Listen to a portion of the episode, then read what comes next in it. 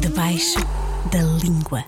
Olá! Como é que está? Tudo bem? Eu estou ótimo. Um bocado vestido com demasiada roupa para este tempo. Estou com calor. Espero que desse lado esteja tudo bem. Olá, sou o Rui Maria Pega e este é o Debaixo da Língua. Hoje recebo Guto Requena. O que é que isto quer dizer? Quer dizer que vamos até ao Brasil conhecer o arquiteto mais otimista com quem alguma vez se cruzou, garanto. De Sorocaba, no Brasil, para o Oscar do Design, foi um voo meteórico, com incursões também pela televisão. O Guto apresentou Queer Eye para a Netflix Brasil. Focado e apaixonado em arte urbana, já teve exposições espalhadas pelo mundo. É também um homem que põe corações a bater espalhados por São Paulo. Haverá coisa mais poética? Descubra hoje no Debaixo da Língua. Debaixo da língua. Começo por dizer que percebo muito pouco de design e arquitetura. Espero que o meu convidado de hoje não me leve a mal. Guto Requena, bem-vindo. Obrigadíssimo. Como é que estás? Muito feliz, feliz, feliz, feliz demais de estar aqui em Lisboa. Sim. Feliz de te encontrar. Finalmente. Finalmente. Sim. O Rui, eu tava pensando, acho que a gente simboliza muito essa geração da internet, né? Eu, eu tô aqui hoje como se eu já te conhecesse há muitos anos. Sim, porque nós já falámos muitas vezes ao longo dos anos. Muitas vezes ao longo dos anos e a gente tem esse lugar. Eu acho que a gente tem esse lugar de reocupar a internet para mostrar que a tecnologia não é só algo que esfria, que afasta, mas ao contrário, a gente é prova de que ela também aproxima, Sem, né? sem dúvida, isso aconteceu com outros convidados deste programa. O Bruno Fagundes, por exemplo, é um bom exemplo disso. Um, e eu gosto muito de fazer esta ponte com o Brasil porque eu acho que nós temos todos muito mais a ver do que achamos. E portanto é muito, Muito, bom. muito. muito bom ter-te aqui. Sabe o que eu fiquei pensando também? O quê? Tem alguns pontos, Rui, que nos conectam muito. Então, Um, a paixão. Somos pessoas apaixonadas. Eu sou muito Sei que você é uma apaixonado. pessoa apaixonado pela vida, apaixonado pelas pessoas, apaixonado pela profissão, pelos lugares que a gente mora. Acho Uhum. Sim. que isso nos conecta muito. sim. Fiquei pensando, tem outra coisa que nos conecta que eu acho maravilhoso, que nós somos multi. A gente é a prova de que a gente pode fazer tudo. Isso é muito importante ir já aí, porque uma das coisas que, que eu reparei, eh, esta, esta entrevista foi assim marcada eh, com muita rapidez e eu comecei a perceber que entrevistar-te é abrir uma caixa de Pandora, porque há milhares de coisas na tua vida. Portanto, essa ideia das muitas dimensões para mim é muito importante. A gente não se encaixa num título só e numa coisa só. Quando Eu é que percebeste nos isso sobre ti? Sem dúvida, mas quando é que percebeste isso sobre ti? Que tu eras várias coisas. Eu, olha, desde criança, de um lado, eu adorava fazer cabaninha, sabe? Sim. Pegar assim lençol, almofada, eu fazia cabaninhas inacreditáveis. Já Acho que já, fazer design e construir. já tinha um guto arquiteto, um guto designer, mas ao mesmo tempo eu organizava meus primos pra fazer show pros adultos. Então Ok. eu também era um pouco apresentador, entertainer. Eu acho que já tava ali na infância um pouco dessas duas coisas. Ok, portanto, isto em Sorocaba. Sorocaba, interior de São Paulo. Como é que era Sorocaba? Olha, Rui, Há foi- 44 anos. Olha, uma, uma infância com muita sorte, assim, muito conectado com a natureza. Meu pai tinha um sítio numa cidadezinha chamada Araçoiabinha da Serra. Era lá Araçoia. Binha da Serra. Vinha da Serra, que é, eh, era completamente no- dentro das montanhas, era. Olha, era próximo de Sorocaba, que também é interior. Ok. Mas foi muito lindo, porque tinha. Eu andava a cavalo, eu tirava leite de vaca, tinha pássaro, tinha Uhum. lago, tinha cachorro. Então foi uma infância, eu sou filho único. Sim. E foi uma infância muito conectada com a natureza.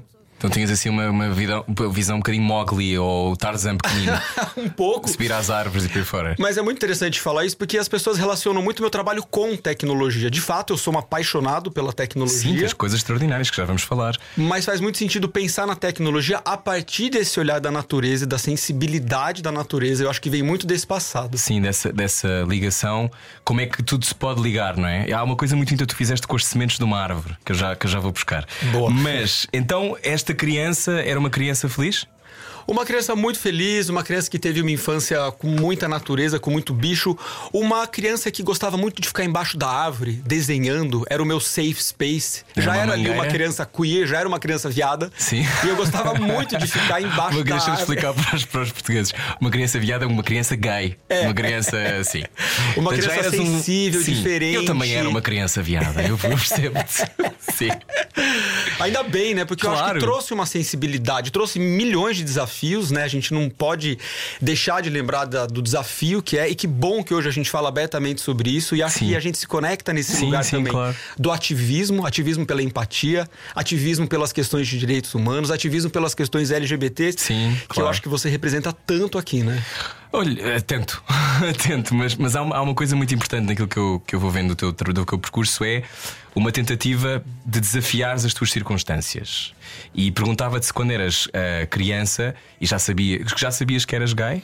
Não, não sabia, mas sabia que eu era diferente. É, eu já sabia que eu era diferente. Eu já era mais sensível, eu queria desenhar, eu era introspectivo. Eu só fui me entender de fato como homem gay ali depois dos 15 anos, né? Okay. Um menino gay ali a partir dos 15 anos que eu falei: peraí, tem algo aí que eu não tô conseguindo controlar, eu tô muito infeliz. E era no momento, estamos falando ali, eu, eu sou de 79, então ali estamos falando dos anos 90, era um momento muito difícil, Sim. não tinha muito para onde olhar. Uhum. E foi muito interessante que a primeira série que eu vi na TV que falou tudo bem ser gay foi justamente Queer Eye. Que tu acabas por fazer no Brasil. Que eu acabo de fazer no Brasil. Isso é extraordinário. Portanto, tu és um, do, um dos membros do Esquadrão, que são cinco, não é? No Brasil, uh, na Netflix. Um, então é um, é um percurso muito improvável, não é? Que é uma, uma criança que cresce no interior de São Paulo para acabar uh, um do Queer Eye for the Straight Guy, mostra que também tudo é possível. Mas qual era o teu sonho quando eras pequeno? Tens ideia? Olha, eu acho que o meu sonho, desde muito cedo, eu gostava muito de desenhar e gostava muito de desenhar na carteira da escola, desenhava casas, desenhava. O meu sonho era poder desenhar casas, desenhar cidades, hum. isso muito cedo sem ter nenhum contato com o arquiteto. O primeiro arquiteto que eu conheci foi na faculdade. Sim. Então eu me sinto muito realizado porque agora finalmente estou começando a realizar esses sonhos, né? Podendo desenhar cidades, móveis, escritórios, casas. E coisas enormes. Tu, tu fazes coisas enormes, eh, extraordinárias, que, que, que, que, refletem a cidade, que é uma coisa. Ou seja, às vezes há obras de arquitetura que são mais pequenas. As tuas estão sempre em conexão com o espaço. Eu acho que tem uma coisa muito interessante que design, hum. para mim, é solução de problemas. Okay. E no mundo que enfrenta a emergência climática, é mais importante do que nunca. Design não é coisa para gente rica, arquitetura não é coisa para gente rica, não deveria ser, hum. deveria ser para todo mundo. E eu acho que o que a gente tenta fazer no meu estúdio é mostrar que independente da escala, né? Eu tô aqui usando uma joia que eu desenhei, uhum. posso desenhar uma casa, um escritório ou uma cidade. Para nós independente da escala, eu acho que a vontade é de fazer inovação, uhum. trazer tecnologia, falar de sustentabilidade. O mais importante, de novo, que eu acho que nos conecta muito nesse lugar: futuros possíveis. Sim, invenção de futuros possíveis e seguros, não é? Um, quando chegas a São Paulo, achaste que era um lugar seguro? Eu cheguei em São Paulo louco para ir para São Paulo. não aguentava mais ficar no interior.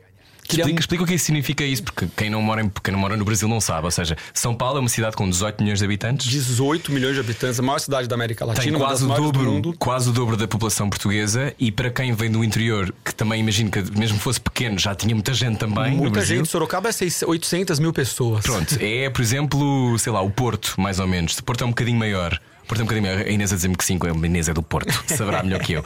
Mas uh, chegada, estavas louco para ir a São Paulo e chegas a São Paulo e achas o quê? Eu estava louco para ter uma, uma, uma cultura mais cosmopolita estava atrás de diversidade, estava atrás de poder explodir a minha bolha e conviver com pessoas diferentes, estava atrás de cultura, de arte, de teatro, de cinema, que eram coisas que me fascinavam e que são muito carentes no interior. Sim. Então era mais essa sede, era estar, conquistar São Paulo, para mim era como conquistar um novo mundo, era explodir a minha bolha do interior, uhum. né, deixar de lado o menino que andava a cavalo. Eu espero que ele nunca saia de mim, porque Ainda eu gosto muito. cavalo? Faz muitos anos que eu não ando a cavalo, mas eu amo natureza, eu faço de tudo para estar tá na praia, para estar tá na fazenda, para estar tá perto uhum. dos bichos, dos animais. Mas conquistar São Paulo nesse sentido foi uma maneira de falar: eu quero diversidade. Eu acredito que com diversidade tudo é muito mais legal. Eu uhum. quero ter amigos hétero, gay, preto, branco, mais velho, mais novo. Isso vai me completar. E acho que isso a gente só consegue em grandes cidades, né? Sim. Tu, um, já vamos falar de alguns dos trabalhos que tu foste fazendo ao longo dos anos, que alguns são muito comoventes. Mas há uma ideia num deles que tem a ver com esta ideia de, de uma discoteca, de um clube, de uma Uh, sei lá, não sei como é que no Brasil diriam, mas esta ideia de que a noite pode ser também um lugar, um lugar seguro quando encontramos pessoas como nós. Quando é que percebeste que isso fazia parte da tua do teu caminho também. Porque há pessoas que não gostam de sair à noite. Eu sempre adorei porque achava que podia ser quem eu quisesse. Exatamente, Rui. Eu tenho um fascínio por desenhar clubs, né? Discotecas. Inclusive, tem um projeto para Lisboa, tem um grande projeto de, uma, de, ah, de um é. clube aqui em Lisboa que tá agora meio parado, é em Picoas. Okay. Teve lá, parece que um abaixo assinado, seguraram a obra, mas é um projeto lindo para uma casa de música aqui. Uhum. E eu sempre fui apaixonado por essa ideia de desenhar hospitalidade, né? Especialmente casas noturnas, clubs. A gente desenha no escritório hotéis, bares, mas o clube tem exatamente isso que você falou. A discoteca é o lugar do, do conforto para muitos, muitos grupos. Né? Para os pretos, é o lugar onde, onde eles sabem que ali eles podem ficar confortáveis, com uhum. menos medo de racismo. Sim. Para a nossa comunidade LGBT que é mais, é o lugar onde eu posso ir sem medo de ser agredido. Então sempre me fascinou. Tu dizias, eu posso levar uma lâmpada na cabeça que não faz diferença nenhuma. É, essa coisa da lâmpada é uma coisa horrorosa, mas que já aconteceu na Avenida Paulista, centro comercial, centro cultural uhum. de São Paulo, de pessoas gays de mão dada levarem lâmpada na cabeça. Ah, isso existe? Isso já existiu, já aconteceu. Ah, eu achava que estava a fazer uma metáfora. Isso existiu mesmo? Isso existiu mesmo. Isso é uma, não é uma metáfora. Isso é horroroso.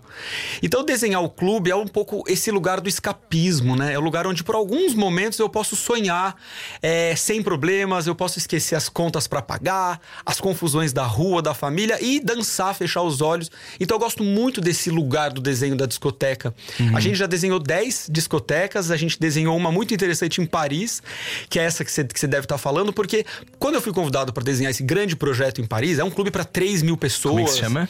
Chama Terminal 7. Terminal 7. Terminal 7. Tenho aqui, que eu tenho muitas folhas à minha frente. Terminal 7 em França, que foi em 2017. 2017, inaugurou 2018. 3 mil pessoas? 3 mil pessoas. Como é que arrumas é 3 mil pessoas? de Paris. Como é que arrumas 3 mil pessoas? Tá, no... Está bombando, tá lotando sempre. Eles abrem só no verão e na primavera. Não é todo sábado, acho que é um sábado sim, um sábado não, só com grandes nomes para conseguir trazer duas claro. mil, três mil pessoas. Mas eu tentei trazer uma referência muito pessoal. Eu plantei cinco sementes na pista de dança, uhum. conceitualmente. Fiz elas crescerem e se tornarem árvores que se conectam pelo topo, criando um grid. E é embaixo dessas árvores que as pessoas dançam. E tá aí a minha referência oh. de infância. E embaixo da árvore era o meu lugar seguro. Era onde eu me sentia protegido. Então tentei trazer isso para esse clube e é lindo, que tem uma vista para Torre Eiffel, é um lugar super digital, tecnológico. É um projeto muito legal, os nossos ouvintes têm que conhecer. Sim, por favor, se estiver em Paris, vá ao Terminal 7. Esta, estas. Uma coisa é tu cresceres numa cidade, eh, transformaste numa cidade, outra coisa depois é saltar para o mundo. Um, como é que tu te apercebeste que podias verdadeiramente viver da arquitetura e do design e depois começar a olhar para o mundo? Quando é que se deu esse, essa mudança para ti? Rui, eu acho que é o início de carreira, assim, eu não tenho nenhum, ninguém na minha família vem da área das artes, da criação, então foi uhum. muito desafiador. E acho que o caminho natural foi fazer reforma uhum. de banheiro de amigo, fazer reforma de um outro amigo. Então começou desse jeito, mas eu fiz pesquisa, então eu fiz o meu mestrado na Universidade de São Paulo uhum. e desde muito cedo fiquei muito curioso, muito sedento mesmo para pensar o impacto que as tecnologias têm na nossa vida. Uhum. Então ali logo no início dos anos 2000, quando quando eu comecei minha faculdade de arquitetura, a arquitetura a gente estuda muito o, o que é concreto: uhum. tijolo, vidro, cidade, casa. Ao mesmo tempo, tudo isso estava sendo confrontado com a chegada da internet, das Sim. redes sociais, né? De das todas, casas inteligentes. Das casas inteligentes. Então, Sim. dessa crise saiu uma curiosidade muito grande. Então, eu falei, eu vou, me, eu vou mergulhar na pesquisa. Fiz parte de um grande grupo de pesquisa por nove anos. E quando eu terminei o mestrado, eu falei, bom, ou eu sigo a área acadêmica, uhum. vou ser professor, vou ter grupo de pesquisa, vou publicar artigos, ou vou para o mercado de trabalho e vou tentar juntar um pouco esses universos. E é o que eu venho tentando fazer. Juntar o universo da pesquisa, então investigar o impacto uhum. das tecnologias.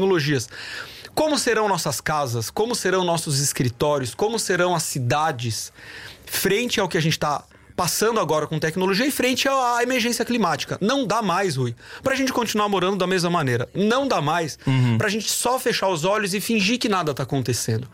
A gente tá vindo agora, a gente tá vendo, né? Alagamento, queimadas, uhum. migrações. 60 graus no Rio, no Rio de Janeiro, 60, né? tava... In... Tu estavas lá nessa, nessa altura, não? Eu tava lá, eu cheguei agora esse fim de semana em Lisboa. Tava muito quente. É, no show da Taylor Swift, para quem não sabe, desmaiaram mil pessoas. Morreu uma pessoa morreu uma pessoa. Então a gente está falando do que está acontecendo agora nas nossas vidas. Então, assim, arquitetura e design estão aí para tentar nos ajudar a repensar esse mundo. A gente uhum. precisa repensar, a gente precisa de novas estratégias. Quais são as cidades que a gente quer morar, quais são as casas que a gente quer morar e que a gente vai precisar morar. Como é que hum, como é que se faz isso sem ter uma ansiedade constante? Olha, esse é, é, Uma vez eu li um texto que falava assim: hoje você não consegue mais comer carne sem ver o olho do boi te olhando. Quando a gente sabe do que tá por trás, é muito difícil. Mas eu Sim. acho que a gente tem que também não deixar. É, o medo prevalecer, porque senão a gente fica cego. A uhum. gente tem que olhar de uma maneira crítica. Estamos aqui, essa é a realidade, então vamos nos unir. Então, quais são as tuas. Quando pensas estas cidades do futuro, que é o que tu fazes constantemente, como é que tu, como é que tu imaginas isto? Quando dizes já não dá para morar assim, estás a falar exatamente do quê?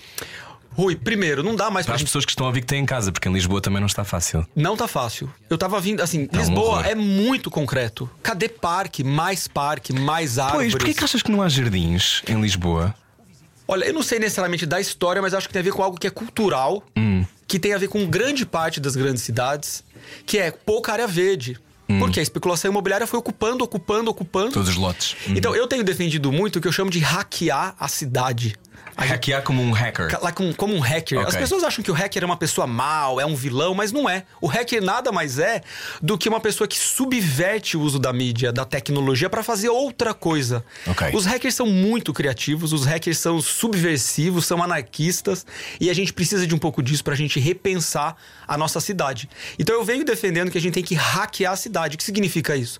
Criar mais estratégias, sistemas pra gente colocar árvores, plantas, arte pública, tecnologia. Não dá pra gente derrubar o que tá pronto. Não é sustentável. Então a gente tem Sim. que ocupar isso. Ok. Então eu venho pensando muito como é que eu posso criar esses sistemas. Por exemplo, uma fachada de um prédio que tá lisa, que não tem nada. Ela não pode ser uma obra de arte? Ela não pode ser um jardim vertical? Né? Ela não pode trazer mais poesia para a cidade? Como que eu faço isso? Né? Então eu, eu venho defendendo que adicionar tecnologias na cidade também é uma maneira de adicionar poesia. Isso é muito importante que, que vás buscar isso, porque às vezes as pessoas acham que a poesia não é para elas. Não é? E uma das coisas que, que eu vou vendo no teu trabalho e das coisas que sei sobre ti é que há uma ideia constante de levar tudo a todos. Exato. Eu Ou vou- seja, esta ideia da beleza, a beleza não é só dos ricos, a beleza não é só, como dizes há pouco, não é só para uma fatia elitizada. Por é? isso que a rua é tão importante. Claro que é muito legal desenhar um restaurante de luxo. A gente desenha muito essas coisas de luxo. Eu tô desenhando agora restaurante, hotel. É muito legal. Eu gosto do exercício do design. Mas é na rua que a gente tem que enfrentar o diferente, aquilo que não me pertence. É na rua que eu furo a bolha. É na rua que eu vou encontrar imigrantes, pessoas de outras cores, de outras religiões, coisas que eu não concordo. Mas a rua é mais fundamental do que nunca, né, Rui? Sim. Claro que falar disso em Portugal é um pouco diferente de falar nisso no Brasil. Vocês usam muito a rua, vocês ocupam a rua. a gente Mas tem- a nossa rua não é tão perigosa. não, é será tão perigosa. Exato. A gente ocupa menos a rua. Estamos no movimento de reocupar a rua, que é muito lindo. Né? São Paulo, por exemplo, tem fechado avenidas para carros Sim, aos finais vi, de eu vi, semana. é sim, sim. demais. Então você vê aquelas avenidas de 2, 3 quilômetros abertas para as pessoas. Hum. E aí tem piquenique, tem música, tem cachorro, tem bicicleta. Eu falo que ir, por exemplo, na Avenida Paulista, em São Paulo, no fim de semana, é um respiro de civilidade. Você fala, poxa, no fim das contas, o ser humano é bom, né? A gente tem que acreditar que a gente é Sim. bom. Eu vou dar um exemplo bem prático para os nossos ouvintes dessa ocupação da rua com tecnologia e poesia. Um ponto de ônibus não é só um ponto de ônibus, não precisa ser um... Paragem do autocarro. A paragem do autocarro As não pessoas, as precisa. pessoas viram todas as novelas da Globo, sabem, mas eu quero, quero para quem estiver mais estranho. Me ajude. Sim. Elas não sabem, o, não precisa ser apenas uma paragem de autocarro. Uhum. E se eu puder adicionar tecnologias? Por exemplo, a gente criou uma paragem de autocarro, que é um pequeno pavilhãozinho. Quando Uhum. as pessoas entram para esperar o ônibus, o autocarro, tem alguns sensores no banco. Então, quando ela toca, ela não sabe o que é. Quando ela toca, esse sensor coleta o batimento cardíaco dela e transforma o batimento em tempo real em música. Então, ela começa a ouvir o próprio batimento, tutu, tutu. E de repente começa a construir uma paisagem musical. Ou seja, se chegam mais pessoas, uns escutam o coração do outro. Oh, uau. Rui, o impacto que tem a gente poder ouvir o Ah, isso é batimento muito de uma bonito. outra pessoa é muito emocionante, porque você não tem que falar nada. Eu tenho uma obra que chama Meu Coração Bate Como o Seu, Uhum. que é, é sobre isso. Você senta nessa obra, você escuta depoimentos de ativistas LGBTQIA+, e você sente os batimentos cardíacos. E isso é muito importante a gente lembrar. Não importa da onde você vem, quem você é, sua idade, seu gênero, sua cor, o meu coração bate como o seu. E se a gente quiser falar de estratégia de sobrevivência nessa emergência climática, tudo começa do básico. A gente tem que se ver como uma, uma única coisa, uma grande irmandade. Né? E não sou, você não é português, eu não sou brasileiro apenas. Nós somos terráqueos. Claro. A gente tem que se entender que a terra é para todos. Já né? ninguém usa esta expressão terráqueos, poucas pessoas dizem terráqueos, eu gostava que dissessem mais. Eu também. Não, Eu adoro falar, eu sou terráqueo. É. Terráqueos são marcianos, nós somos terráqueos. Exato. Mas é essa ideia de que somos todos feitos do mesmo, não é? Exatamente. Ahm, de onde é que surgem estas ideias? Rui, Carlos que- Augusto, que é o teu nome. Carlos Augusto é muito bom, parece minha mãe. Carlos Augusto. É, a minha grande inspiração vem da rua. Eu adoro o cotidiano, o banal, adoro olhar as pessoas, adoro sentar na rua e ver como as pessoas se relacionam entre si, Hum. com a cidade. Adoro sentar e ver uma mãe brincando com um filho num banco de praça. Uhum. Adoro observar quando eu crio as minhas obras pra rua, eu adoro ficar sentado de longe vendo como a, experiência muda. Por exemplo, eu adoro ver uma pessoa sentada nessa obra, meu coração bate como o seu. Chega uma pessoa do lado, elas se olham, sorriem e começam a conversar. Hum. Aí eu fico imaginando, e se daí sai um casal? Sim. E se daí sai um casamento, filhos? Olha o poder Melhor da o rua, Tinder, né? acho isso melhor que o Tinder. Né? Sim, sim. Mas esse- essa ideia de. Deve ser muito emocionante. Qu- Quando é que foi a primeira vez que viste uma obra tua ah, ser vivida pela comunidade? Quando é que isso aconteceu? Olha, uma- uma da- um dos primeiros projetos é, que teve muita mídia foi ali em 2010, Uhum. o SESC, que é uma instituição cultural brasileira, desenhado pela Lina Bobardi, que é uma das maiores arquitetas é, ítalo-brasileiras.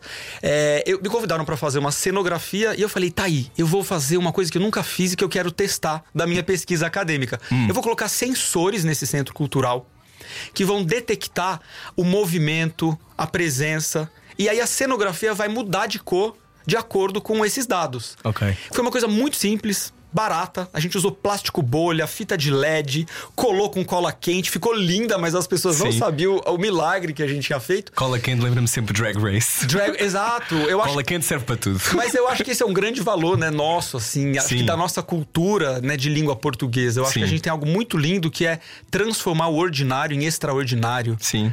Né? Então acho que esse é um bom exemplo que você deu do Drag Race, ou por exemplo, Sim, sim. quem já viu o desfile de escola de samba ali no Sambódromo, no sim, Rio de. Janeiro, você vê de longe é um carro alegórico, é lindo. Quando você olha de perto, você repara que ele é feito com cola quente, com um pedaço de, de, de papel de bala. E tá aí essa magia, né? elástica. Sim. Por isso que eu acho que nós estamos criando coisas muito inovadoras com tecnologia, de uma maneira muito diferente. E acho que tem uma coisa muito especial e importante a gente falar, que é, é preciso nós, todos nós, os nossos ouvintes, eu, você, precisamos olhar o mundo por outras perspectivas, por outras lentes. A gente tem que parar de olhar o mundo pelas nossas lentes brancas, binárias, patriarcais, eurocentradas e tentar começar a olhar o mundo de uma maneira mais ancestral, não branca.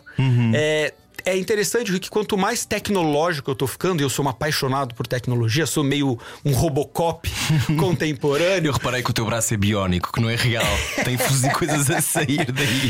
Está Eu- a pescar, estive a pescar o tempo todo. Deve ter uma mensagem. Eu Sim. adoro essa tecnologia. Mas quanto mais tecnológico, mais curioso pelas ancestralidades. E aí tem algo muito especial vindo do Brasil. Uhum. Nós não aprendemos, né? Estamos agora começando a nos relacionar com os indígenas, Sim. com os povos originários, que estavam Sim. lá muito antes do homem branco chegar. Claro. Que criaram, Rui, civilizações com 200, 300 mil pessoas no meio da Amazônia. Sim. Só que só agora a gente está descobrindo, através de tecnologias de scanner, né, de leitura Uhum. de carbono, porque eles eram tão sofisticados que eles não deixaram traço. As cidades acabaram e eles não de... ao contrário de outros povos ancestrais, Sim. como no México, por Sim, exemplo, que tem as incas, pirâmides. os astecas, no. Brasil não tem, porque eles eram ultra sofisticados. Nessas sociedades ancestrais não tinha conceito de binário. Não era homem e mulher. Tinha o duplo espírito, Uhum. Sim. tinham outras possibilidades. Isso é tão lindo, né? Sim. Quanto aprendizado a gente tem com esse precisa ter com esses povos ancestrais. Então, eu tô num momento muito interessante que eu acho que é legal compartilhar, Uhum. faz muito sentido aqui em Portugal compartilhar isso, que é essa necessidade da gente olhar o mundo por essas outras lentes, Hum. né? Ler mais, estudar mais, olhar mais para os povos originários, para a arte dos povos originários, porque se tiver alguma chance da gente sobreviver, Rui, Uhum. enquanto espécie humana, É através deles. é através disso com tecnologia. Como é, que, como é que é para ti? Tu és casado com um homem português. Como é que é para ti eh, viver entre estes dois mundos? Porque tu vens, eh, estás-me a falar disto, é importante estarmos relacionados com os povos originários e descobrir esse lado e reescrever a história, não é? Ou pelo menos adicionar as narrativas que sempre estiveram esquecidas e desaparecidas da história, porque a história normalmente é o que contam os vencedores, não é? Os vencidos não têm normalmente Exato. tanto espaço para poder Exato. verbalizar. Eu acho que nos últimos anos o intercâmbio entre Portugal e o Brasil tem sido cada vez mais forte. Estás a contribuir para isso, casando com um homem português. Mas há, mas há esta, esta sensação também de que há muita coisa e muito discurso que ainda não foi feito. Muito até do lado português, até, e não tanto do lado brasileiro. Como é que tu vês este, esta, este espaço entre Portugal e o Brasil? Bom, várias coisas. Eu sou apaixonado por Portugal há muitos e muitos anos. Já vim muitas vezes para cá. Me apaixonei por um homem português. A gente não se conheceu aqui, a gente se conheceu na Alemanha. Ele morava nos Estados Unidos. Foi uma história muito louca e muito linda de amor. Ele se mudou pro Brasil. E agora a gente constrói uma vida entre São Paulo e Lisboa. Temos uma casa aqui, temos uma casa lá. E cada vez que eu volto para cá, eu descubro como é grande esse lugar. Grande não, não no sentido territorial, não é um país Sim, tão sim. grande, mas é um país imenso de profundidade, de música, cultura, conceito, gastronomia. E é como se cada vez eu estivesse descobrindo mais e Mas é um país em- sempre em flerte com o seu passado. É um país nostálgico. Bastante. E é um país que tem uma dificuldade é, natural de, de se decolonizar. E a gente tem que falar de decolonização, né? Tirar esse olhar da, da- do, Um olhar colonial, do sim. colono, colonial. E a gente olhar o mundo. A gente precisa olhar o mundo por outras perspectivas e por outras lentes. Uhum, claro. No Brasil temos uma questão muito em voga, que eu sei que também aqui também é em voga, talvez um pouco menos, mas a questão racial. Sim. No Brasil, Cá 50 muito menos. Ainda, Sim. ainda estamos na infância desse processo. Eu Mas acho. existe uma comunidade preta gigantesca em Lisboa. Claro que existe. Né? E no país inteiro. Onde estão os pretos? A Não gente fala nos muito Não disso. estão nos lugares ainda. Como mudar essa realidade, né? Isso tem a ver com decolonização, né? A gente Sim. precisa olhar para esse passado sem vergonha, sem nostalgia, de uma maneira crítica. E acho que isso a nossa geração consegue fazer e vem conseguindo Uhum. fazer pra gente redesenhar esse futuro. A gente tem que incluir mais, a gente tem que falar de diversidade. A gente precisa garantir, eu falo assim, eu falo muito de inovação e futuro, e eu começo sempre da seguinte maneira: se você for para um ambiente que se diz inovador, uma empresa que te contrata para fazer uma consultoria, uma universidade, vamos desenhar a inovação. Se você chegar nessa empresa e for todo mundo branco, você vai embora, porque não existe inovação feita por um tipo de gente só. Da mesma maneira que você chegar e for todo mundo cisgênero, se for. Não!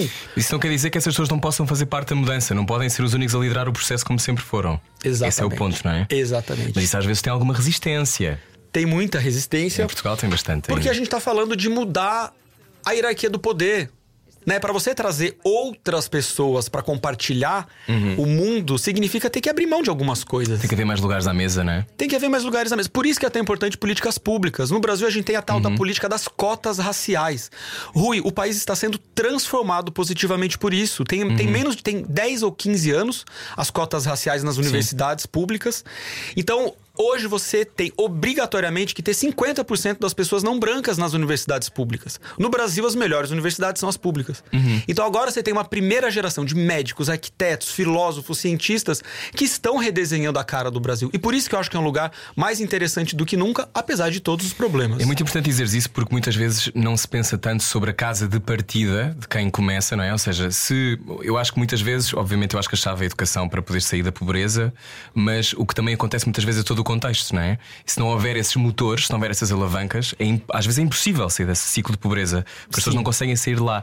O Brasil é um país gigantesco com 210 milhões, 220 milhões. 20 milhões, estava aqui, estes 10 milhões são portugueses, 220 milhões de pessoas. Ahm, qual é o maior desafio quando se pensa design para tanta gente? Eu acho que a gente tem milhões de desafios. A gente tem desafio de vencer a questão da habitação, né? Tá faltando casa, tem muita gente morando na rua. A 50 gente, mil pessoas em São Paulo, não é? 50. de- Esse é o número oficial, mas pode ser maior.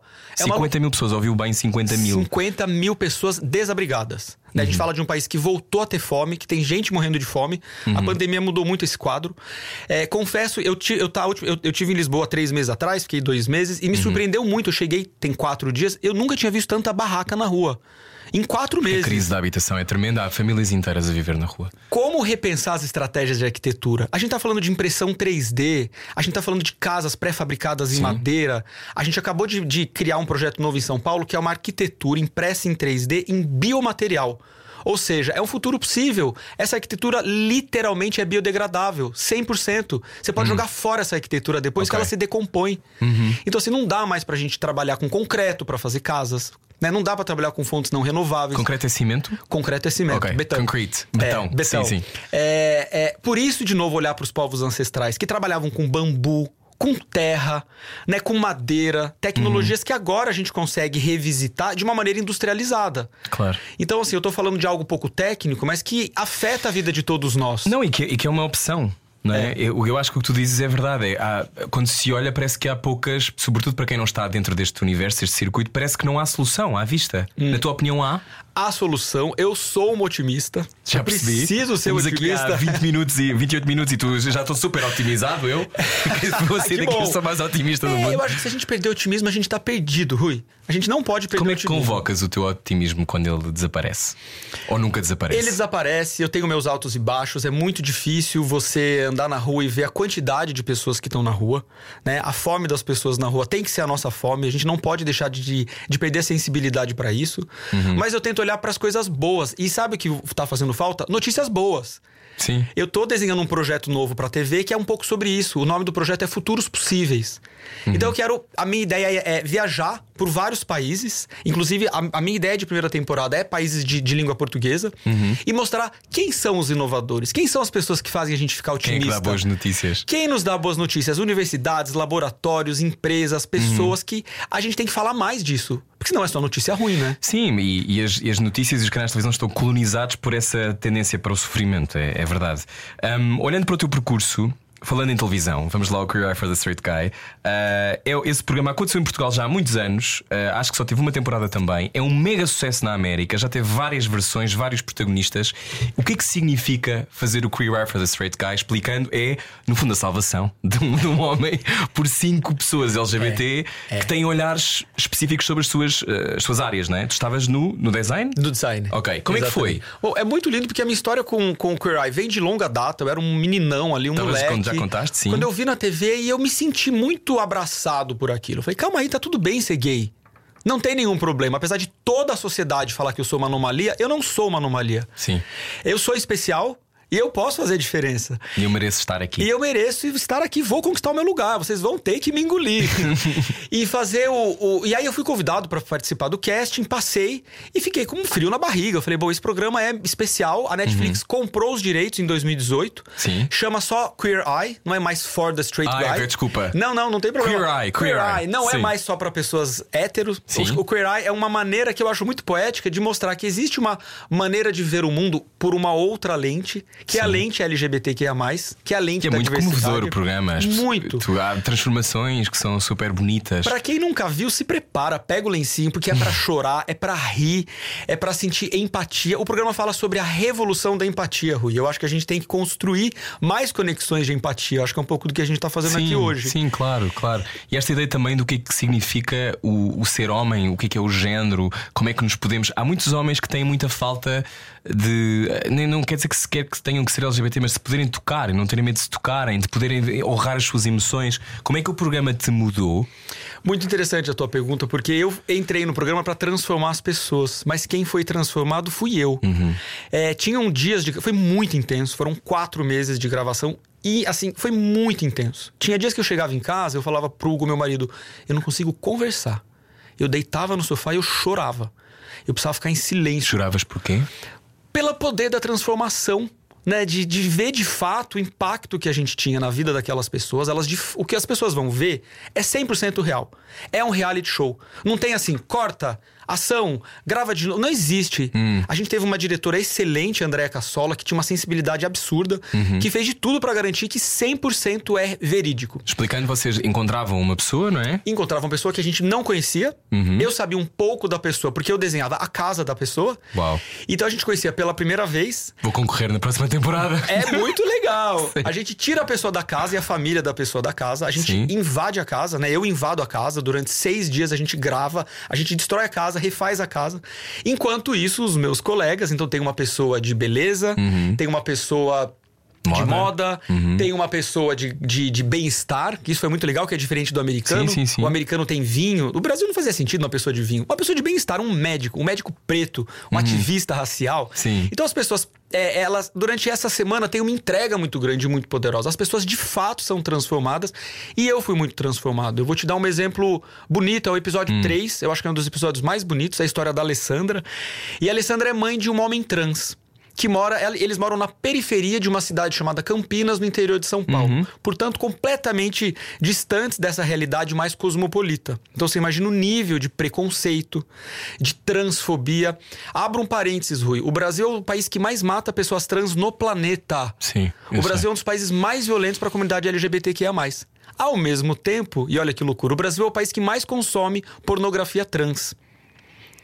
É, esse episódio fala sobre as mães. Então não é só sobre a Alessandra. É um episódio muito poderoso. Qualquer mãe que estiver nos ouvindo agora, se assistir esse episódio, vai ser muito tocada.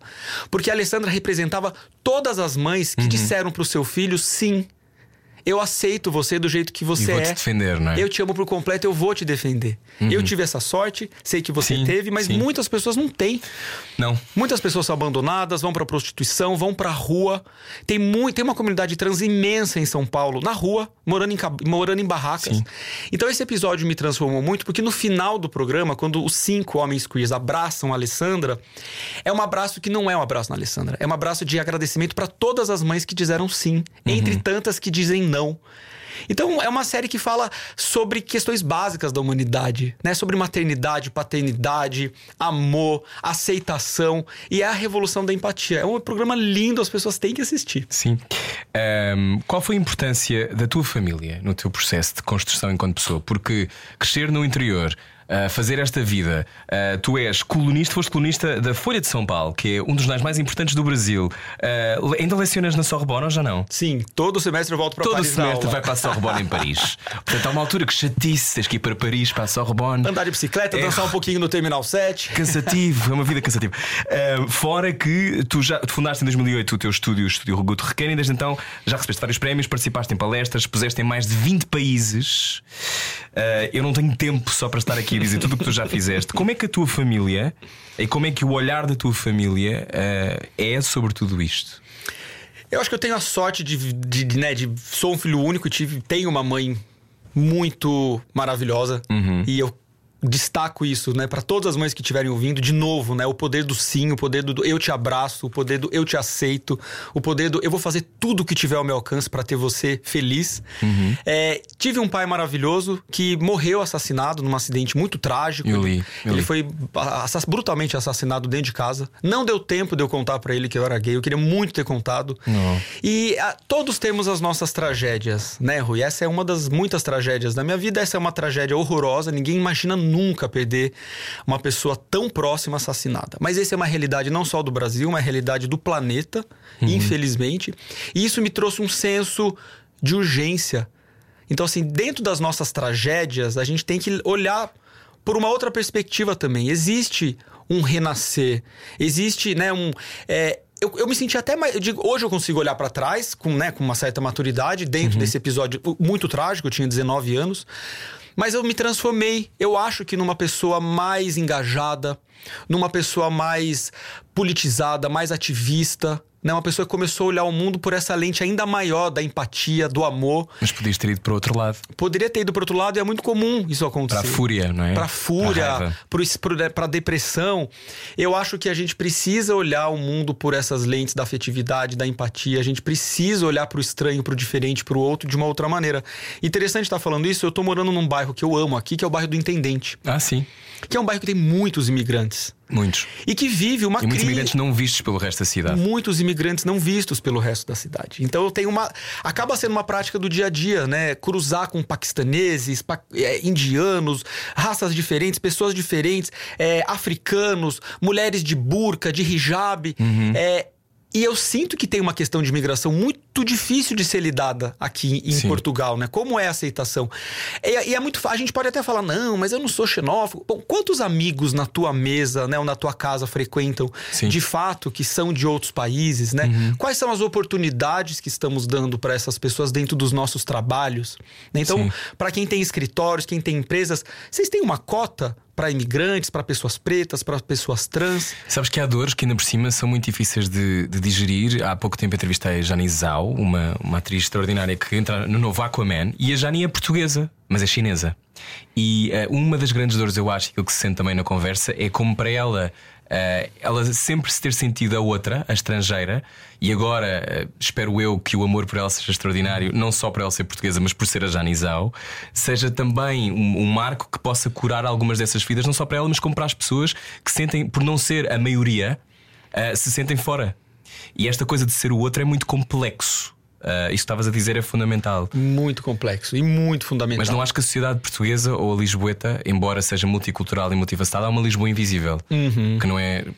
Que certeza que sentes isso, não é? Quando, uhum. quando passeias pela cidade. É muito interessante que o idioma nos conecta, né? Apesar uhum. de eu estar uhum. num, numa, num país, numa cidade que tem culturas completamente diferentes do Brasil, apesar das muitas familiaridades, é uma cultura completamente diferente. É como se eu estivesse indo para um outro país. Uhum. Mas o idioma nos conecta num lugar tão potente, né? E eu venho defendendo muito, assim, essa união dos países que falam a língua portuguesa. Sim. A gente tem algo muito especial, a gente tem a oportunidade de se conectar com uma profundidade enorme, né? Uhum. Você morou em Londres há alguns anos, morou nos Estados Unidos, eu tive Sim. a oportunidade de morar em outros países. A gente nunca está completo quando você, né, o idioma é muito difícil a questão da comunicação. É, e, e, por mais que tu sejas muito bom a falar outra língua, há sempre qualquer coisa que escapa. É? Exato. É? E eu me sinto em casa aqui. E por muitos fatores, claro, também me apaixonei por um claro. homem português, tenho aqui uma, uma nova família Sim. portuguesa que sou recebido de braços abertos, tenho feito novos amigos, uhum. sinto uma curiosidade, um interesse pelo meu trabalho, pelo, né, pelo Queer Eye, pelo Guto Arquiteto, eu me sinto, eu me sinto em casa. Hum. É muito bom isso. Que bom, isso é, isso é, ótimo de ouvir. E quando, quando começas a. Tu, eu estava aqui a olhar para outras coisas que tivesses feito. Tu fizeste também um memorial criado em homenagem à memória das vítimas do Covid-19. Um, qual é, quando se faz uma coisa dessas, porque uma coisa é tu, por exemplo, estavas a contar aquela, aquela ótima ideia dos sensores e depois aquilo depois mudar na fachada. Acho isso lindo de morrer. Quando se toca numa, numa coisa que é de todos, como isso, ou como, por exemplo, sei lá, o memorial às vítimas do 11 de setembro, ou o memorial às vítimas LGBT durante uh, Auschwitz, por exemplo, quando se toca em coisas que são coletivas, por onde é que se começa?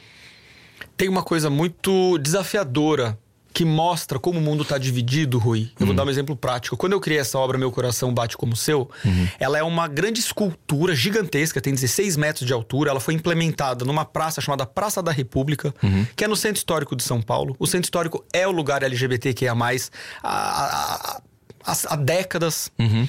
E é um lugar que teve muita repressão durante a ditadura, né? Temos que lembrar que o Brasil é Sim. uma democracia muito recente. Sim. É, ainda ali, mais recente que a portuguesa. Ainda mais recente do que a portuguesa. Sim. Então, é, nesse contexto, colocar uma obra de ativismo LGBTQIA+, no meio dessa praça, foi muito... Aconteceu uma coisa muito louca e muito triste. Três dias depois que a obra foi instalada, uma obra que custou muito caro, foram meses de pesquisa. Uhum. Tiveram pelo menos umas 40, 50 pessoas envolvidas na produção dessa obra. Três dias depois ela foi completamente destruída.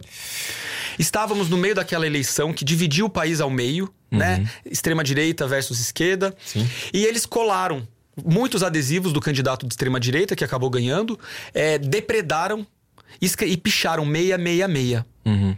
Aquilo, aqui eu não conseguia acreditar. Era uma obra que a gente estava falando sobre direitos humanos, era uma obra que era para as pessoas se emocionarem, era uma obra de ativismo, mas feita de uma maneira muito delicada, muito poética, não agressiva. Sim. Mas aquilo me deu real contexto. Quando a gente cria uma obra dessa na rua, a gente vai enfrentar as diferenças e a gente vai enfrentar o ódio. Só que a gente responde o ódio com amor. A gente responde o ódio com estratégia, a gente responde o ódio hum. com união. Porque eu acredito que, sim, tem pessoas más, sim, tem guerra, sim, tem extrema-direita, mas nós somos a maioria. Nós que acreditamos na humanidade, na diversidade, no amor, no projeto de, uma, de um futuro possível. Nós juntos somos mais fortes. Uhum. Então o que a gente fez foi: a gente levantou um financiamento coletivo, em dois dias conseguimos a grana, remontamos a obra. Uhum. E eu aprendi que para desenhar esse tipo de obra eu vou ter que tomar um pouco mais de cuidado. Tem que ter uma grade, talvez tenha que ter um segurança, tem que ter algumas estratégias de design para a obra enfrentar o ódio. Mas o ódio vai ser enfrentado com empatia, com amor e a gente vai vencer. Sim. Um, no Covid-19 foi diferente. Ou é, ou é esta, não é esta escultura, ou é? Rui, olha que louco. Ou era uma borboleta? Quantos é, memoriais Sim. que fazem homenagem às vítimas do Covid nós temos em Portugal? Não acho que nenhum. No Brasil também não. O Brasil perdeu quase 800 mil pessoas. Foi um dos países mais prejudicados, inclusive porque estava desgovernado naquele momento. Sim, com, sim, sim. Com, né, com, com um presidente completamente. Que negava a vacina. É, que negava a vacina, um negacionista. Perdemos 800 mil. Não temos um memorial. Então a gente desenhou esse memorial. Ele não está executado ainda. Ah, ok. Mas é uma maneira de homenagear. Então, Acha que tinha já, já feito. Ah, então é uma ideia ainda. é uma ok. ideia. Mas ele tem uma ideia muito poderosa. Eu venho defendendo muito esse mundo que eu chamo de mundo híbrido, Rui. Não dá mais pra gente olhar só o mundo a partir do que é betão, tijolo, vidro, aquilo que eu toco, o mundo concreto. Eu tenho que olhar o mundo a partir da lente também do híbrido. Ou seja, tão importante quanto essa matéria física é a matéria digital. Então, essa obra, assim como quase tudo que a gente faz no estúdio hoje, a gente tenta integrar. Ok. Eu tento usar computadores, cabos de rede, sensores, tecnologias que eu acredito que trazem uma outra experiência. E o que, que eu tô querendo? Falar de humanidade. Eu quero que as minhas obras, a partir da tecnologia, nos convide a olhar olho no olho, nos convide a ouvir o coração do outro, nos convide a despertar um sorriso. Sim. Né? Tá faltando muito amor e muita empatia nessa era do ódio. Como é que é para ti ah, lidar com marcas? Porque ainda hoje estive numa, numa conferência da Marketeer em que fizeram essa pergunta: Como é que eu faço para lidar com marcas e para, no fundo, manter a minha identidade, etc. Mas eu tenho este problema de uma forma micro. Eu não estou. Tu já trabalhaste com empresas como a Google, a Facebook, a XP, Mercedes-Benz, Hermes, Heineken, Coca-Cola. São muitas, muitas, muitas, muitas marcas e já recebeste vários prémios internacionais, como muitos deles eu não conheço, mas sei que são extraordinários, como o IF Awards Gold, que é o melhor prémio de todos, não É é? meio que o Oscar do design. É o Oscar do design, eu digo assim. If Award Gold ou Gold Award? Gold Award. If Gold Award e muitos. Da Architecture Master Prize, Coda Awards, uh, ganhaste o Prix Versailles da Unesco. Muito lindo. Você sabe que eu subi Deve ser uma na prateleira grande, não é? Eu subi na sede da Unesco no dia seguinte que teve o golpe do impeachment da Dilma no Brasil. Ai, meu Deus. E eu fiz questão de pegar o microfone e falar: olha, tô feliz de representar o meu país e mostrar que o Brasil não faz só péssima política, não faz só corrupção, não faz só golpe. A gente tem uma indústria criativa que insiste em se desenvolver, Sim. a gente tem um pensamento diferente, né? E a gente pode mostrar para o mundo que tem sim algo muito novo vindo daí, de- dessa maneira de lidar com tecnologia. Portanto, o Oscar está lá na tua, na tua empresa, no teu estúdio. Uh, como é que é relacionar-te com marcas? Muito bom, Rui. Essa a disciplina que eu dou na Sorbonne em Paris é justamente é, no- é a primeira vez que eu dou aula para não arquitetos. Eu dou Sim. aula para alunos de business e inovação, negócios e inovação. Ok. E a minha disciplina é exatamente sobre isso, o poder Ainda das bem marcas. que fizeste a pergunta. Muito bom. borla durante, durante uns minutos. O Sim. poder das marcas e a responsabilidade delas de ajudar a transformar esse planeta. Não é só sobre ganhar dinheiro, mas é sobre usar o poder de dinheiro, de influência, de possibilidades que as marcas têm para apoiarem outros projetos. Então, o que eu venho percebendo, e estou muito curioso para ver como isso se desdobra e a potência que isso tem aqui em Portugal, que é as marcas investirem no espaço urbano, no espaço público. Então, a gente está vendo cada vez mais pelo mundo parceria público-privada. Uma marca que adota uma praça. Coloca mobiliário urbano, faz reflorestamento, uma marca que adota uma comunidade afastada e que ajuda na, nos projetos de habitação. Isso tem acontecido pelo mundo e é uma nova, é um novo marketing. É uma nova maneira das marcas. Quanto custa fazer um anúncio no comercial do Big Brother ou numa grande revista? Você pode pegar essa grana, esses milhões, e fazer um investimento público, um investimento na rua. Mas peraí, Guto, qual que é o retorno? O retorno de mídia espontânea é absurdo. A Pois. quantidade de mídia que sai em jornal, em revista, em TV para essas marcas é imensurável. Então tem um movimento grande, especialmente na última década, que chegou com muita força no Brasil e que eu tô curioso para ver como as marcas portuguesas e Uhum. internacionais podem contribuir para construir uma Lisboa melhor, uma Acho Portugal que, melhor. estão, acho que estão interessadas, se cá têm de ouvir ideias, mas também acho que há uma. Não é preciso então negar a existência das marcas no espaço público. De jeito nenhum. A gente precisa estar junto. Só vai funcionar com poder público e privado juntos. Uhum. Claro que é no mundo ideal não é só o poder público, não vai ter marca. Dá pra gente ter regras. A marca quer o quê? Ela quer, ela quer ter um logo numa praça. Sim. Isso é péssimo? Isso é péssimo se não tiver regra. Hum. Mas se tiver alguma regra, tiver condições estabelecidas, é fantástico. Se com aquele dinheiro conseguires fazer outras coisas, não é isso que estás a dizer, não é? Usar esse, esse Exatamente. valor para outra coisa. Vou dar um exemplo bem prático. A gente tem um edifício muito icônico que talvez as pessoas conheçam, do Oscar Niemeyer, que é um dos grandes arquitetos brasileiros, que é o edifício Copan. É o símbolo de São Paulo. É um edifício que moram 6.500 pessoas. É, parece uma onda, é um edifício Sim. enorme.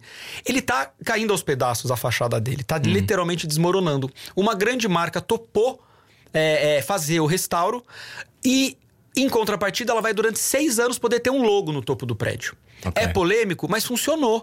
Eles vão investir milhões, vão restaurar o prédio Uhum. e vão poder ter o direito de ter o logo com milhões de regras ali. Então, não sei, talvez seja um, um exemplo um pouco banal, mas tem maneira sim da gente criar regras e trazer as marcas para perto, pra gente transformar a nossa realidade, seja ela na rua, seja ela nos espaços urbanos, seja Uhum. ela nos espaços privados. Tu, eh, quando falavas há pouco da, da, daquela das, das imagens mudarem, era a criatura de luz ou a criatura de luz era outra coisa? A criatura de luz é uma outra fachada. Ah, ok. E é muito interessante porque São Paulo é uma O cidade. teu trabalho é muita fachada, tem muita fachada. A fachada é muito legal, Rui, sabe? Porque a fachada é melhor do que a televisão. Pois é, claro. É mais democrático do que Não, a e vive na televisão. vida das pessoas, não é? Tá ali na tua cara todo dia. Essa não, é- e afeta-te, afeta-te o- a maneira como tu existes, como tu acordas e vês aquilo ali. Daí a importância também de- de- de- deste discurso agora sobre que estátuas é que devem estar no lugar público. Eu acho isso fundamental. Fundamental. Em Portugal, isso é uma conversa No Brasil que as pessoas também. se passam. Cadê os heróis pretos? Cadê os heróis indígenas? Cadê os heróis queers? Sim. A história que a história não nos contou. Pois. Não, Né? eu estudei em Bristol e, e foi em Bristol que atiraram a estátua pela primeira vez do Colston, não é? que, era um, que era alguém que completamente que usou ah, o tráfico de pessoas, de pessoas escravizadas ao longo de muitos anos e que enriqueceu com isso. E é um reflexo daquele tempo, mas até que ponto é que o espaço público deve prestar homenagem, não é? A Coisas que têm que ser examinadas. Uhum. Ahm, desculpa, fiz aqui este desvio, mas isto para dizer que a fachada e a fachada e os lugares têm importância na vida das pessoas. Tem, e esse projeto que você falou é muito interessante. É um outro exemplo prático para quem tá nos ouvindo. É uma fachada de luz. Sim. que muda de cor em tempo real a partir de dois dados: poluição e barulho. Oh, São. Paulo é uma cidade muito poluída e muito barulhenta. Então, se estiver muito poluído, fica de uma cor específica. Exatamente. Se tiver muita poluída, vai, vai, vai pros vermelhos. Eu falo que a criatura de luz tá com raiva. E em dias menos poluídos, ela vai pro verde. Então o que, que acontece num domingo? Domingo é um dia que o paulistano tem andado mais de bicicleta, as Uhum. avenidas fecham para carros, as pessoas vão pros parques, deixam os carros em casa. Uhum. Tem menos poluição. Eu sei disso, mas quando eu vejo um prédio de 40 andares esverdeado, isso tá escancarado na minha cara. Olha a diferença que você faz não tirando o carro da sua garagem hoje. Sim. Então esse é o poder da mídia fachada, né? Fachada tecnológica é algo, eu acho que é algo muito poderoso que tá dentro da ideia de hackear a cidade. Esse prédio era um prédio dos anos 60, era um hotel. Então eles me convidaram para literalmente hackear e trazer uma mídia. Quando o cliente chamou, ele falou: "Mas isso é muito caro, isso não vai dar certo". Eu mostrei para ele, provei que falei: "Olha, vamos fazer esse investimento que não é pouco, só que o retorno de mídia vai ser imenso". De- Dito feito, um ano depois da obra inaugurada, já tinham dado mais de 15 milhões de reais, que são, que são em torno de 3 ou 4 milhões de euros, É em, retorno, dinheiro. em retorno de mídia. É muito dinheiro. Mídia espontânea, que eles não precisaram pagar. Como é que tu te dás, como é que tu depois te dás com coisas antigas que fizeste? Com as tuas obras a viverem por aí? Tipo, gostas de encontrar as tuas coisas, pensas, "Uf, como é que eu fiz aquilo? Como é que, como é que, como é que te relacionas com o que deixas por aí? Eu sou super. Eu acho que a gente é um pouco parecido nisso. Eu sou super crítico com o que eu faço. sim. Já reparaste que eu sou crítico? Eu sou super crítico igual você. Sim. É, é claro que me dá um prazer imenso ver uma obra construída, uma obra pronta, mas eu sou sempre crítico. Eu sempre acho que podia ter ficado melhor e que sempre pode ser melhor. Sim. Eu só tento não levar isso para um ambiente de estresse, né? Ficar estressado. Não, eu acho que é positivo. Eu Ok. quero fazer melhor, eu quero fazer mais, eu quero ser detalhista. Eu fui assim, agora posso ser. E a arquitetura tem algo muito bonito e muito. Porque a arquitetura não deveria ser temporal, né? Ela devia tá- durar o maior tempo possível. Então, que materiais eu uso? Como que eu detalho? Como que esse material vai lidar com o tempo, com a chuva? A arquitetura é como o rosto humano, né? A gente vai criando rugas, né? E as rugas são lindas, elas dizem quem nós somos, né? E a arquitetura ela vai envelhecendo. Como fazer essa arquitetura envelhecer bem? Que eu acho que é uma questão para que as nossas cidades continuem bonitas. Claro. Eu acho lindo que, por exemplo, Lisboa tem essa política pública do financiamento de reforma de fachadas com taxa zero. A gente tá vendo uma transformação na cidade Sim, nos sim, últimos sim. 10, 15 anos. Cada vez que eu volto para Lisboa tem um predinho novo sendo restaurado. Ou seja, isso empodera a cidade, isso aumenta a Uhum. autoestima né, do lisboeta, isso aumenta a autoestima do português e a cidade fica mais bonita. Isso traz mais cultura, isso traz mais turismo, isso traz. Estamos falando também de uma As coisa pessoas querem estar na rua também. querem estar na rua. E tem uma coisa que me fascina muito aqui, que são os projetos que vocês têm na rua. Projeto de música, orquestra na praça. Tem muita ocupação da rua que vocês fazem que é muito Tem exemplar. mais, tem mais do que havia. Eu acho é que o que está a acontecer cada vez mais é que, por exemplo, os grandes centros urbanos, estou a falar do Porto, de Lisboa, de Braga, é que de repente parece que as cidades já não são para todos os portugueses ou para todas as pessoas que têm um valor, que tenham uma- um salário que possa pagar a sua presença. Um, e uma- às vezes a, entrada desenfreada do turismo é essa, não é? Transforma as cidades. Um, qual é a tua maior ambição? Porque eu, quando olho para o teu percurso, já houve tantas coisas. Um, se Folha de São Paulo, Sorbonne, o Oscar do, do, design. Já participaste em mais de 40 exposições espalhadas pelo mundo, como nas semanas de design de Milão, Paris, Dubai, Eindhoven, Cidade do México, Pequim, London Design Museum. Em Nova York, uh, quer dizer, Cape Town, canseira, isto é uma canseira, isto é muito trabalho. Oscar Niemeyer, em Curitiba também, no Museu Oscar Niemeyer. Como é que. O que é que, qual é a tua maior ambição no imediato? Eu acho que, mais do que ambição, eu sou muito sonhador. Hum. Eu espero nunca perder a capacidade de sonhar, que nós nunca né, perdamos essa capacidade de sonhar. Eu sou muito sonhador, eu acho que a gente tem muita coisa para fazer.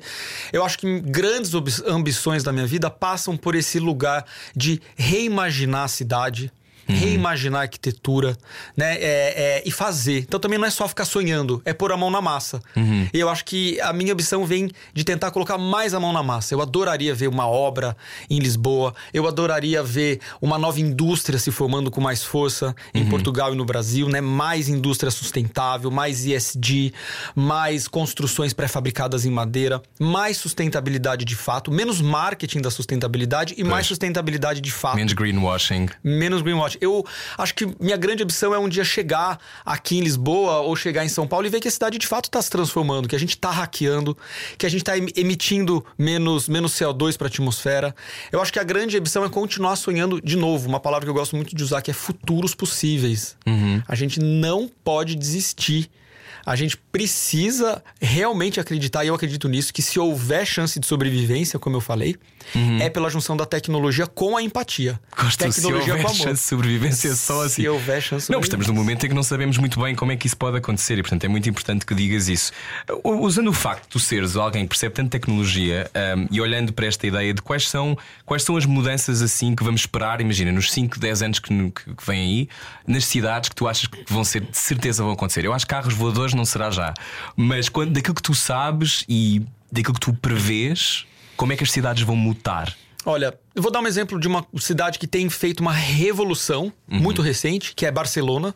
Sim. Barcelona né, anunciou recentemente, acho que é um pouco mais de um ano, o fechamento de 35% das suas ruas para carros, uhum. permanentemente. Sim. Né, foram 15 anos de estudo. Eu assisti uma palestra da prefeita e eu vi ela falando, foram 15 anos de estudo uhum. para eles comprovarem os benefícios e comprovar que o trânsito não ia necessariamente piorar, porque tem uma mudança de cultura. Então o que vai, o que eu acredito que vai acontecer nos próximos 5, 10 anos é mais ruas fechadas para carro, uhum. mais bicicleta, mais transporte público, necessariamente cidades mais verdes. Uhum. Né? E o que eu, de novo, o Guto ambicioso e sonhador, cidades que convivem melhor com a diversidade.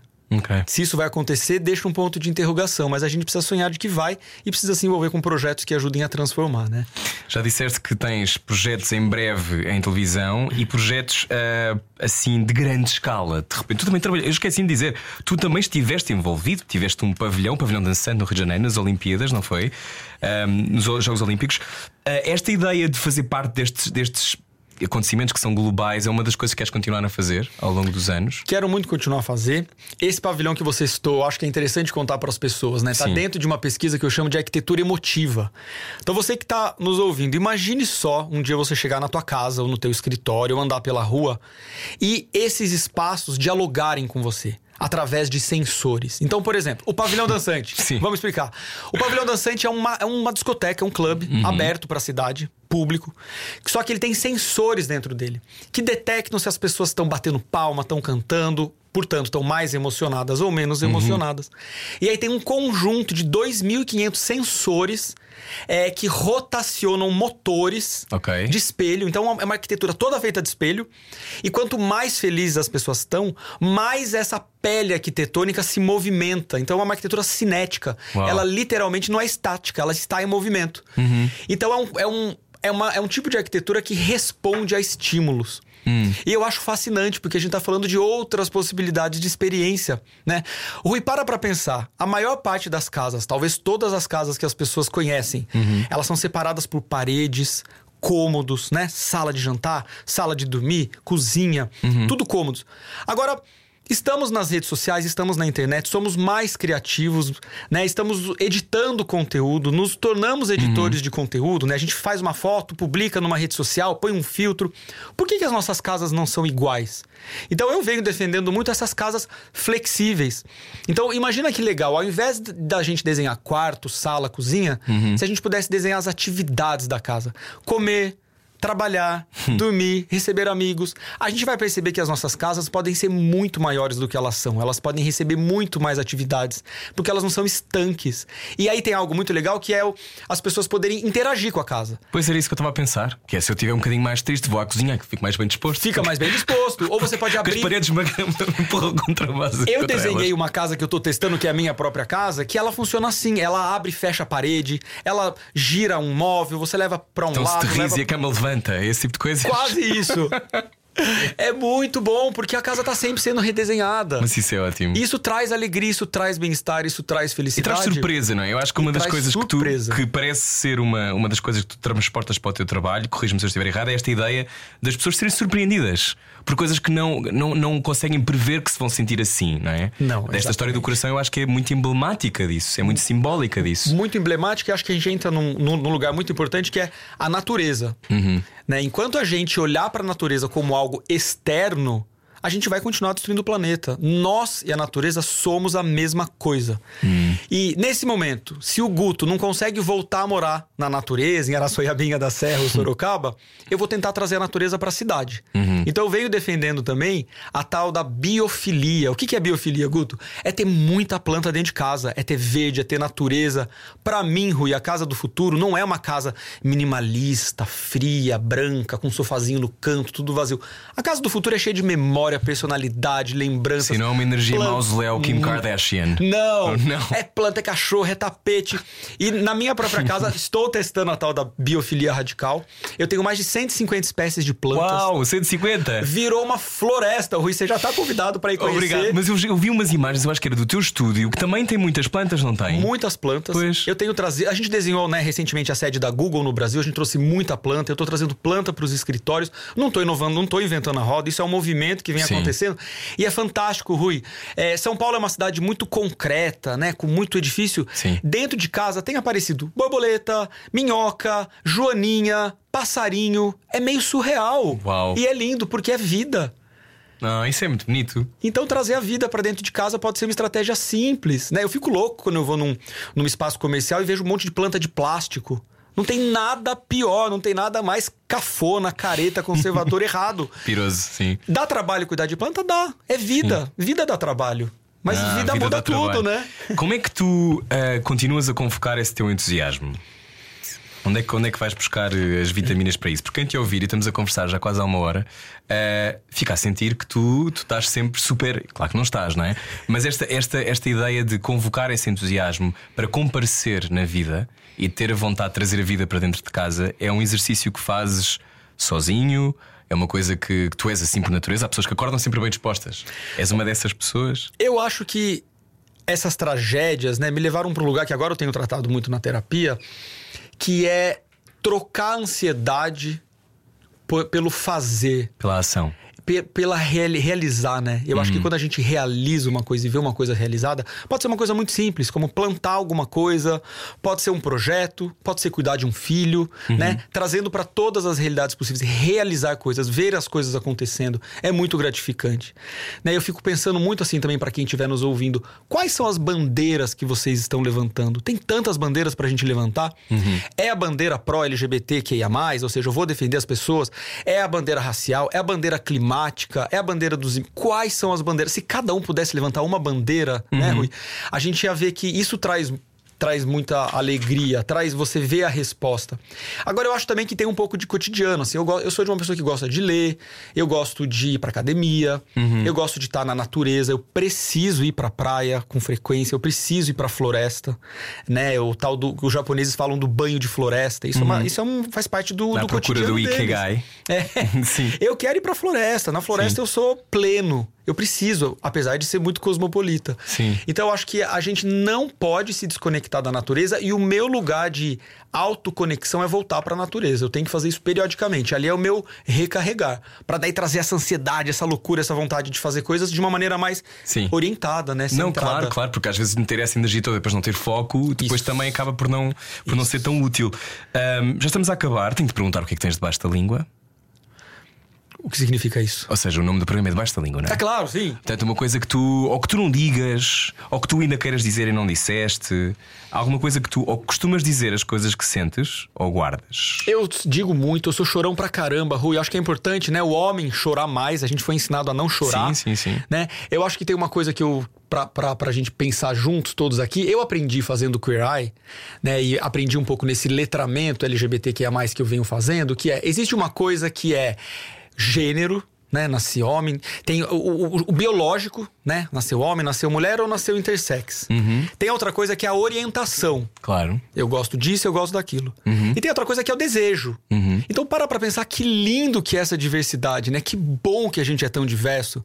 Todas as combinações são possíveis, todas devem ser aceitas, né? Então eu acho que o que tá debaixo da língua é essa vontade imensa de, de lembrar as pessoas, né? A aceitarem, a sorrirem pro diferente, a estarem curiosas, né? A não a não para não chegar já com duas pedras na mão, né? Então, é fazer um exercício consciente, diário, cotidiano, de olhar para o diferente, de olhar para o outro, de olhar para aquele que pensa diferente de mim, com mais empatia. Né? Eu acho que tá debaixo da língua muito essa sede, dessa necessidade dessa empatia. Porque tá muito difícil o que a gente tá passando. Muito. Tá muito difícil ver tudo que tá acontecendo no planeta. A gente tá no meio de guerras, no plural, né? Quem diria que depois de uma pandemia a gente ia entrar de novo em tantas Não, guerras? guerras que nos entram pelo telefone, não é? Que nós vemos todos os dias imagens, ou seja, por um lado é. É, Talvez o que modifica e controla estes, estes problemas é o facto de haver tanta gente a ver. Portanto, há uma ação de pessoas a lutar pela Palestina ou pessoas a dizer que não pode ser ou, ou a pedirem que os reféns sejam libertados. Isso tudo acontece à frente dos nossos olhos, mas ao mesmo tempo não deixa de acontecer à frente dos nossos olhos. Exato. Portanto, Se- fica, fica sendo tupido, não é? E lembrar que se a gente quiser transformar, é em time, é em grupo, não é sozinho, né? Em time a gente pode muito mais, no coletivo a gente pode muito mais. Muito bem, então, uh, Guto, uh, fico só a querer saber qual é que é a próxima, a próxima fachada que vais mudar e eu quando é que também. começas a trabalhar em Portugal. Já agora. Olha, espero que esse clube saia, se não sair, espero que tenha outros projetos, porque eu Ok. amo de paixão essa, esse país, eu amo demais. Eu acho que essa troca é muito positiva. Brasil-Portugal. Claro, e previsões para 2004? 2024, aliás, 2004 já, já foi, 2024. 2024, a gente está inaugurando um restaurante novo, estamos inaugurando clínica, discoteca nova, estamos fazendo novos produtos. Eu adoro desenhar produtos, mobiliário, luminária, tapete, sofá. Ok. Tem um monte de coisa saindo e tem muita pesquisa nessa área de impressão 3D, que é uma mega revolução. As pessoas acham que isso está distante, Pois mas não é, tá. eu não tenho uma, ou seja, eu tenho uma ideia, mas não tenho uma ideia, que eu acho que é como todas as pessoas devem sentir. Portanto, não estás contra a inteligência artificial e tudo isso. São ferramentas que a gente precisa usar para o bem. Sim. Ferra- Só que a questão é que são ferramentas muito potentes. É igual a, a- a bomba atômica. Sim. A energia atômica, a energia nuclear, ela é, ela é uma das energias mais limpas que existem. Né? Países que usam energia nuclear para gerar por energia. exemplo. Uhum. França, por exemplo, o próprio Brasil tem muito, mas ela também pode ser usada para guerra. O AI é a mesma coisa. Ela precisa ser usada para o bem. Ela pode ser usada para o mal. Cabe a nós decidirmos. Ok, e impressoras de 3D, o que é que tu queres imprimir em 2024? Eu quero imprimir tudo, eu quero fazer casas biodegradáveis, cadeiras biodegradáveis, eu quero imprimir esse mundo, porque tem uma coisa muito legal em pensar nesse mundo aberto, compartilhado, open source, copyleft, que eu acho que é esse mundo que a gente precisa também. E sem gatekeeping, não é? Sem impedir que, os, que as pessoas consigam lá chegar e que possam Exatamente. imprimir o seu futuro.